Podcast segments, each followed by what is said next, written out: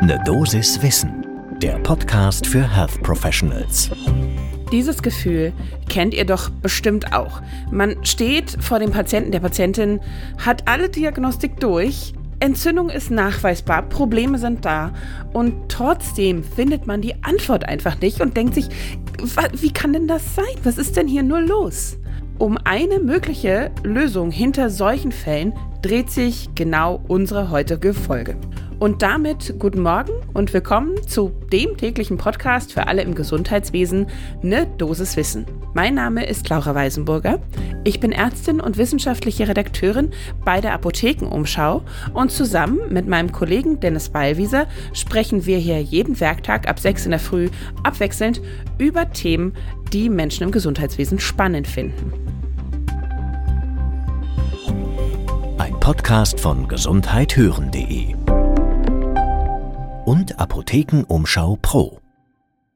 Und ich kann euch jetzt schon sagen, alleine bei der Durchsicht der Fakten und des Skriptes ähm, zur heutigen Folge brauchte ich einen großen Kaffee.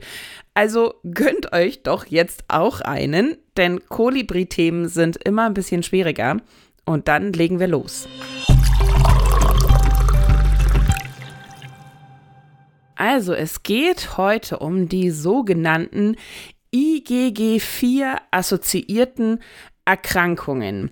Die gibt es als so gesamt zusammengefasstes Krankheitsbild noch gar nicht so fürchterlich lange.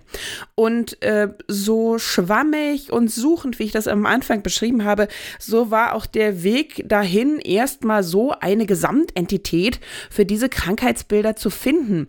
Es handelt sich um eine immunvermittelte, fibrosierende Systemerkrankung, schreitet nur sehr langsam fort und ist nicht so hochentzündlich. Also die schwelt immer so ein bisschen, aber sie ist eben trotzdem da.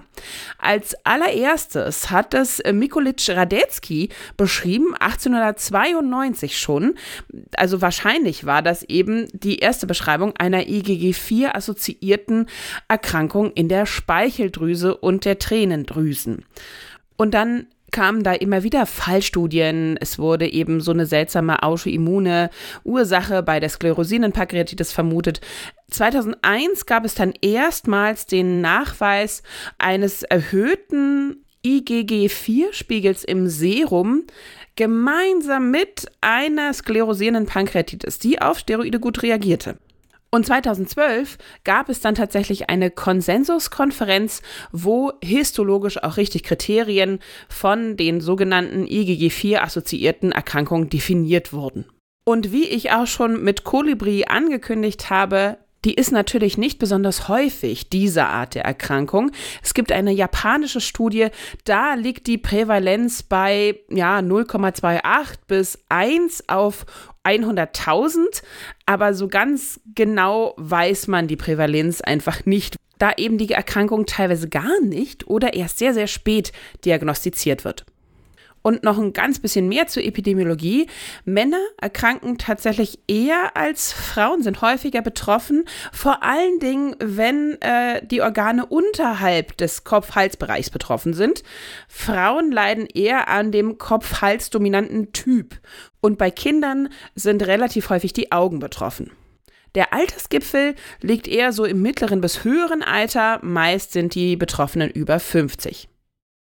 Und leider haben viele aufgrund dieser langen diagnostischen Latenzzeit, die es braucht, bis die Erkrankung wirklich vernünftig überhaupt entdeckt wird, als solches erkannt wird, nämlich über 60 Prozent schon irreversible Organschäden. Und man darf auch nicht unter den Tisch fallen lassen, dass sie durchaus tödlich verlaufen kann. Da gibt es einen größeren Review mit 294 PatientInnen und da lag die Mortalitätsrate bei 8,8 Prozent, nicht irrwitzig hoch, aber das Follow-up war auch nur rund 30 Monate, also auch nicht ewig.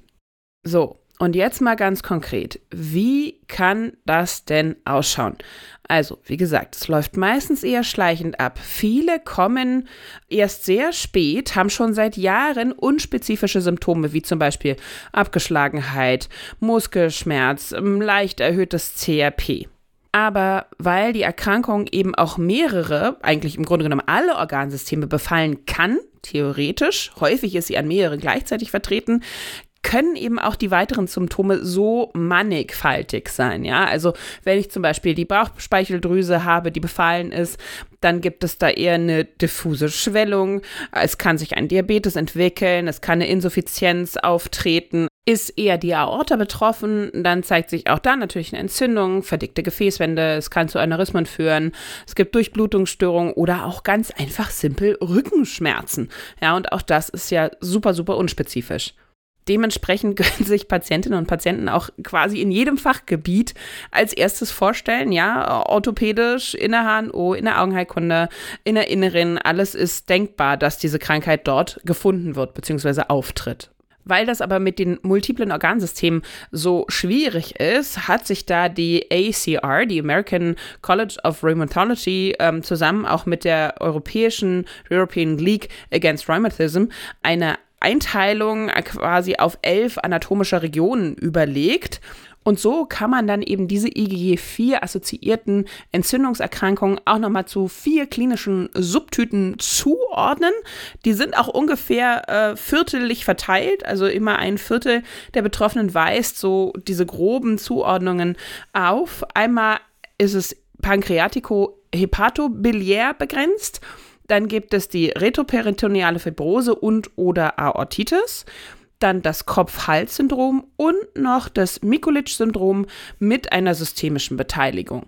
Das Mikulicz-Syndrom beschreibt vor allen Dingen eine Entzündung, bei dem äh, die Tränendrüsen und die Speicheldrüsen, also letztendlich so grob alle Drüsen im Kopf-Hals-Bereich betroffen sind und auch deutlich vergrößert sich darstellen. Warum kommt es überhaupt zu dieser Entzündung? Das ist tatsächlich super komplex und das ist noch nicht so ganz klar. Es ist ein multiples Zusammenspiel. B-Zellen sind dabei, Plasmazellen, CD4, zytotoxische Zellen, you name it, ja, M2-Makrophagen, alle mischen da irgendwie mit. Und letztendlich erzeugt diese Kaskade eine chronische Entzündung im Gewebe, die wiederum Fibroblasten animiert zur Bildung von kollagenreicher extrazellulärer Matrix. Das heißt, die lagert sich da einfach irgendwo ab. Und makroskopisch sieht man das dann auch dementsprechend. Also deshalb kommt es zur diffusen Organvergrößerung oder auch so tumorartigem Wachstum, sind natürlich Pseudotumore, aber das ist letztendlich eigentlich das, was zellulär dahinter steckt diese IgG4-Erhöhung, die recht charakteristisch ist, spielt aber pathophysiologisch eigentlich gar keine Rolle. Ja, die Hypothese dahinter ist, ähm, wahrscheinlich entstehen überhaupt erst diese IgG4-Antikörper so zuhauf, weil eben das ein Begleitphänomen ist von dieser schwelenden Entzündungsreaktion. Und es gibt auch nicht wirklich einen Blutmarker. Also die IgG4s, die sind natürlich im Blut nachweisbar, sie sind aber kein harter Marker dafür, weil sie natürlich auch bei anderen Ankererkrankungen zum Beispiel erhöht sind. Aber man kann so ein bisschen sagen, die Höhe des Wertes ist durchaus assoziiert mit beteiligten Organen und auch der Rezidivwahrscheinlichkeit. So, und jetzt natürlich ganz klar die großen Fragen, Diagnosestellung, wie mache ich das? Also ich muss mir das klinisch anschauen, wie immer, bildmorphologisch, serologisch ganz klar und vor allen Dingen auch histologisch. Nämlich für die Histofans unter euch die plasmazellreichen Infiltrate mit vermehrten EGG4-positiven Plasmazellen und zusätzlich fibrotischen Veränderungen. Und wenn ich dann meine Diagnosestellung also habe, was kann ich dann den Patientinnen und Patienten anbieten? Da wird es jetzt wieder tatsächlich äh, bekannt und auch altbewährt. Glukokortikoide natürlich, ja, in Dosierung von mehr als 0,5 Milligramm Prednisolon-Äquivalent pro Kilogramm Körpergewicht. Das führt meistens zu einer so raschen klinischen Besserung, dass dann Zeit ist für nochmal eine gründlichere Diagnostik aller Organsysteme und langfristig erhaltend gibt es dann eben Immunsuppressiva, die wir schon kennen, Azathioprin, Mycophenolat, Leflunomid, Methotrexat. Ähm, deutlich seltener kommen aber aufgrund ihrer Nebenwirkungen zur Anwendung Cyclophosphamid oder Cyclosporin. Und tatsächlich ist auch in leichten asymptomatischen Fällen, wenn man die denn so früh erwischt, eine Watch-and-Wait-Strategie möglich. Und wir haben auch wie immer äh, mit einem Experten gesprochen. Diesmal war das Professor Müller-Ladner aus Gießen. Er hat dort an der Justus-Liebig-Universität die Professur für Innere Medizin äh, mit dem Schwerpunkt Rheumatologie inne und arbeitet am Campus Kerkhoff. Und wir wollten von ihm vor allen Dingen wissen, ja, wie sieht es denn so aus mit der Forschung, ähm, Netzwerken, Förderung dieser Erkrankungen in Deutschland? Und das ist wirklich denkbar äh, mau, was da kommt. Also es gibt keine wirkliche Forschungsgruppe es gibt einen Zusammenschluss. Den Link packen wir euch auf jeden Fall in diese Folge rein. Da könnt ihr gerne mal reingucken in die Show Notes. Da findet ihr also den Link zu diesem Netzwerk, was sich da zu der Erkrankung gebildet hat. Eine Forschungsförderung gibt es nicht, keine spezifische. Und deshalb ist sein konkreter Wunsch auch zum Beispiel an die Politik wäre, dass man äh, eben vernünftig ein Register anlegt, etabliert und auch mehrere gemeinsame Initiativen ins Leben ruft, damit diese Krankheit publiker wird. Das war die Kolibri-Folge, eine Dosis Wissen für heute zu den EGG4-assoziierten Entzündungserkrankungen. Und wenn ihr noch Fragen oder Wünsche, Anregungen, Ergänzungen zu diesem Thema habt, dann schreibt uns doch sehr gerne. Das geht an ne Dosis Wissen at apotheken-umschau.de. Ein Podcast von gesundheithören.de und Apothekenumschau Pro.